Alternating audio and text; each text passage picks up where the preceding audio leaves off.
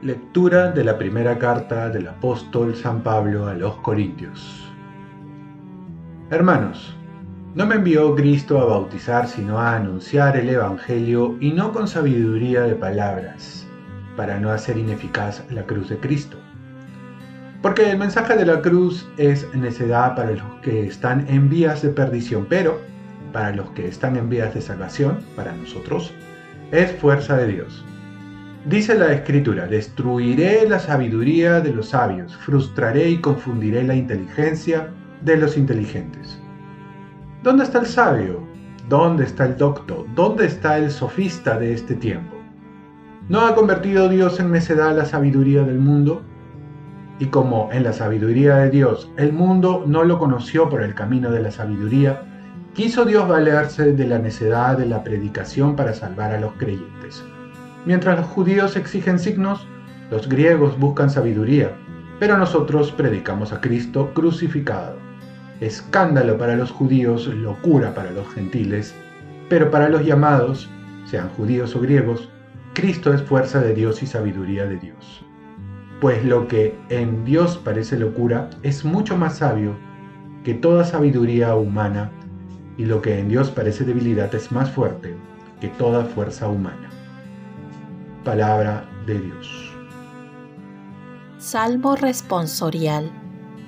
La misericordia del Señor llena la tierra. Aclamen justos al Señor, que merece la alabanza de los buenos.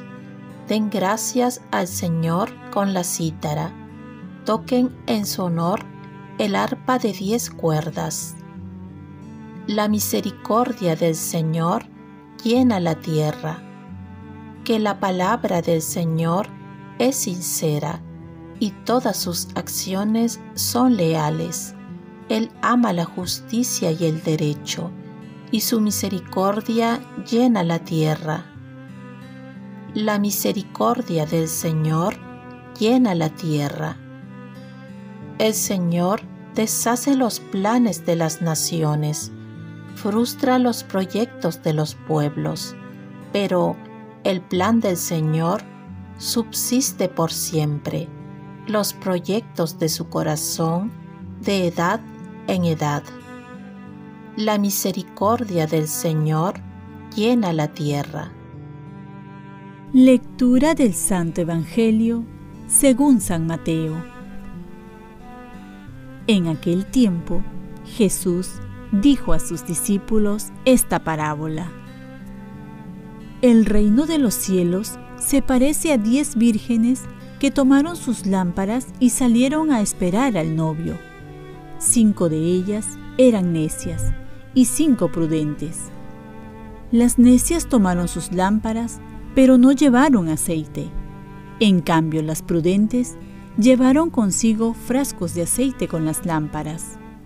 Como el novio tardaba, les entró sueño a todas y se durmieron. A medianoche se oyó una voz. Ya viene el novio, salgan a recibirlo.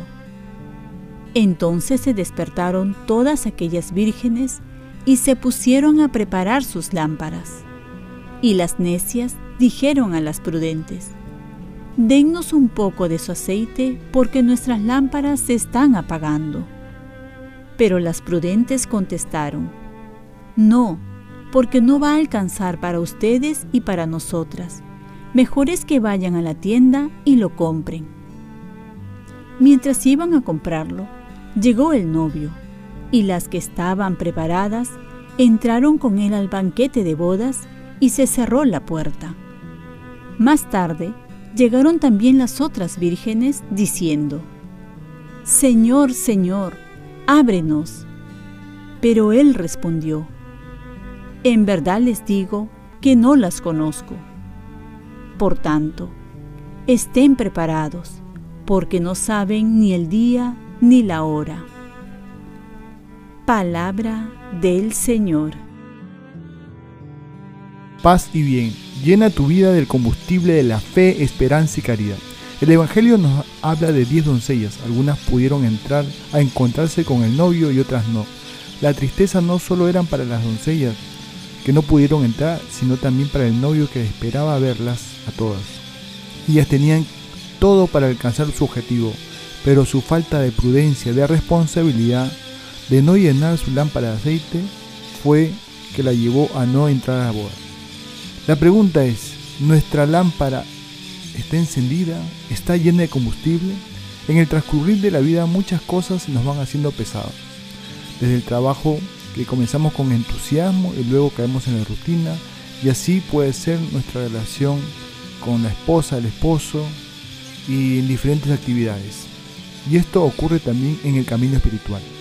Muchas veces comenzamos con entusiasmo nuestra relación con Dios, con la iglesia, con la caridad con el prójimo y luego se va apagando. Dejamos de ir a misa, dejamos la oración, la comunidad, la lectura bíblica y poco a poco vamos cambiando esos momentos que eran elementales por otras actividades. Llevamos una vida entonces mediocre, sin vida, sin alegría, sin entusiasmo y lo peor, sin amor. Y esto se propaga a todos los aspectos de nuestra vida. ¿Qué le falta? El combustible de la oración, de la palabra, de la comunidad, de las buenas lecturas, de un buen retiro, de escuchar un buen tema, tenemos muchas maneras de recargar este aceite para encender la luz de la fe, la esperanza y la caridad. Y así no solo iluminar nuestro camino, sino el de los demás. A veces queremos confiar en el último momento y nos engañamos a nosotros mismos, pues debemos tener el buen hábito de alimentar nuestra vida espiritual todos los días. Nuestra relación con Dios debe ser en todo momento para poder perseverar con alegría y amor en esta vida.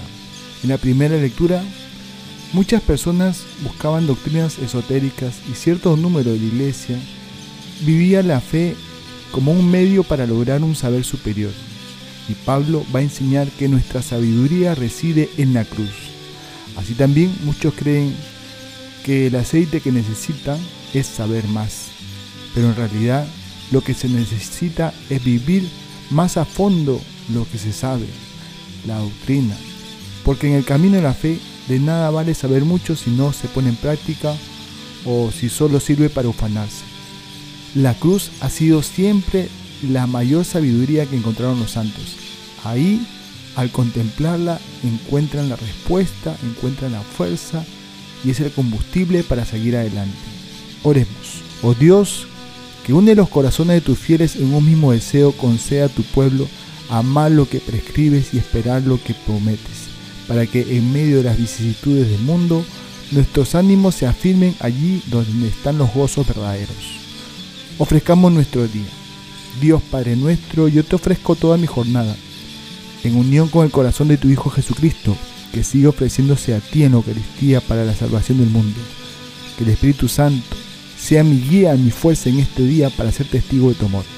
Con María, la Madre del Señor y de la Iglesia, te pido por las intenciones del Papa. Con San José Obrero te encomiendo mi trabajo y mis actividades de hoy para que se haga en mí tu voluntad. Y la bendición de Dios Todopoderoso, Padre, Hijo y Espíritu Santo, descienda sobre ti. Cuenta con mis oraciones que yo cuento con las tuyas y que tengas un santo día.